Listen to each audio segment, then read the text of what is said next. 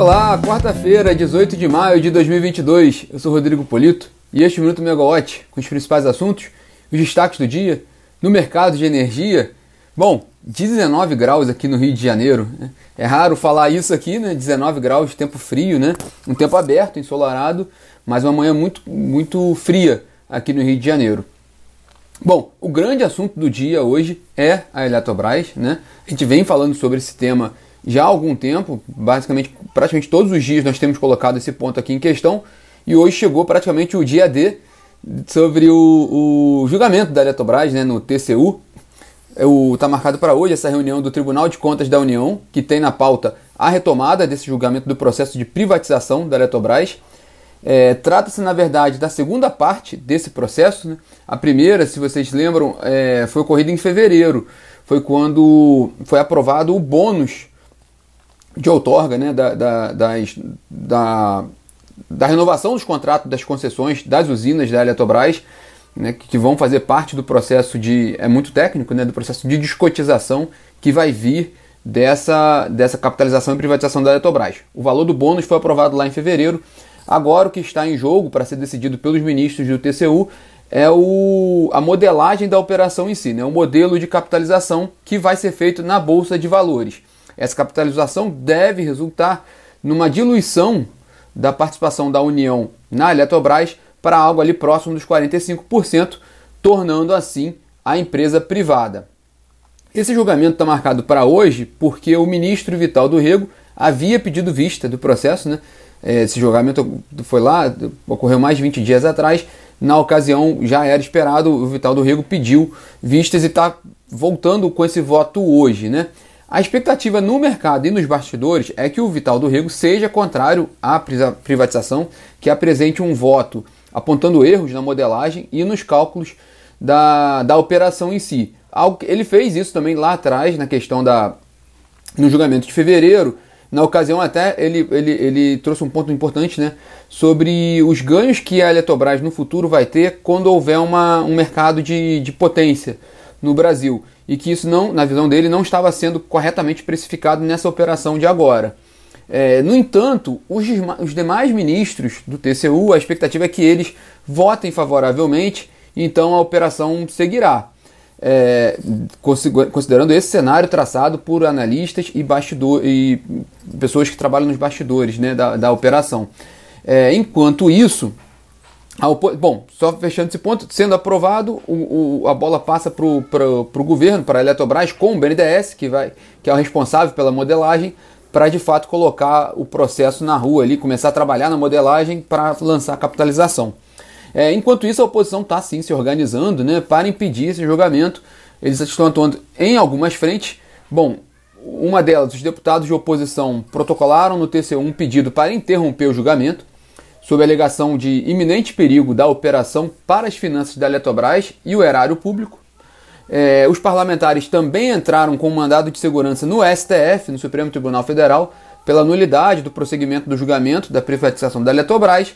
E também tem uma ação civil pública movida por algumas pessoas, entre elas a Gleisi Hoffmann, presidente do PT, contra a privatização da Eletrobras é, além dessas frentes mais né, de, de jurídicas, né, também tem uma ação mesmo, né, é, uma manifestação. Né, do lado de fora do TCU hoje, entidades sindicais, movimentos populares e também alguns parlamentares de oposição estão organizando uma manifestação em frente ao TCU contrários à privatização da Eletrobras. Bom, enquanto isso, a diretoria da, a diretoria da Eletrobras segue trabalhando com o plano de privatização.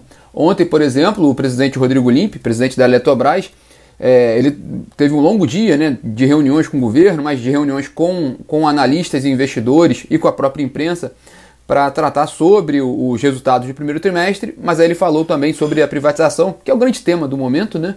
E aí ele disse que vai esperar essa deliberação do TCU para definir uma data para a operação de capitalização da Eletrobras considerando agora, nesse momento, a janela de, de, de oportunidade termina agora em, em, meados de agosto. Né? A Eletrobras vai ter até meados de agosto para fazer essa operação. O, o, o Limp ele, ele disse que pretende fazer isso o quanto antes, se ele puder, antes desse deadline de, de meados de agosto, que utilizará os números do primeiro trimestre desse ano. essa, esse, esse acompanhamento todo do, do, da diretoria da Eletrobras, o posicionamento do LIMP, tudo, toda, toda essa movimentação de Eletrobras ontem está disponível na nossa plataforma com uma matéria da Camila Maia. Então, megawatt.energy, vocês podem conferir o, o, tudo, tudo, que, todo esse desenrolado dia de ontem de repercussão de Eletrobras. E hoje, né, a diretora financeira e de relações com investidores da Eletrobras, a Elvira Presta, participa de um evento da UI às 10 horas da manhã, junto com o diretor financeiro de, de, de relações com investidores da Petrobras, o Rodrigo Araújo. E por falar em Petrobras, o presidente da companhia, né, o José Mauro Coelho, participa também da abertura de um congresso sobre o mercado global de carbono, agora às 9 da manhã, no Rio de Janeiro, com a participação do ministro do Meio Ambiente, Joaquim Leite, e do presidente do Banco Central, Roberto Campos Neto. E voltando a Brasília aqui, agora às 9, o ministro de Minas e Energia, Adolfo Saxida, tem reunião com o presidente da Câmara, Arthur Lira, na residência oficial do Lira a pauta não foi informada, mas nesse café da manhã, né, é, assunto que não falta para o cardápio, né?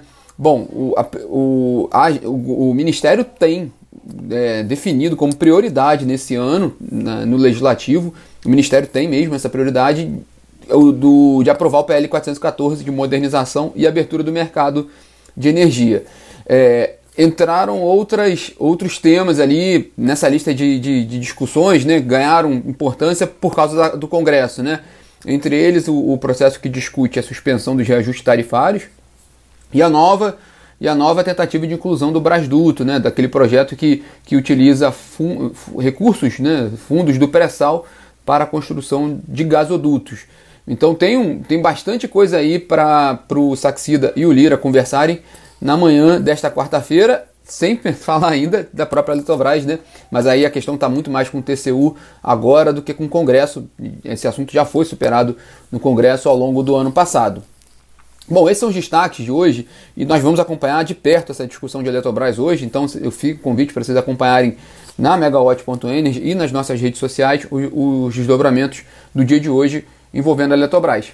E como a gente começou o dia aqui falando sobre esse frio intenso aqui no Rio de Janeiro, é, para quem quiser saber mais sobre o ciclone subtropical e a queda das temperaturas no país, convido também para ouvir o outro podcast, né, o podcast Será que Chove, com a Olivia Nunes, nossa meteorologista, que fala sobre a questão, toda essa questão climática também, meteorológica, e também de com, com ênfase ali nos reservatórios também dando uma, uma ideia do qual os efeitos para os reservatórios, e aí para quem trabalha muito com preços, essa visão diária também é bem interessante.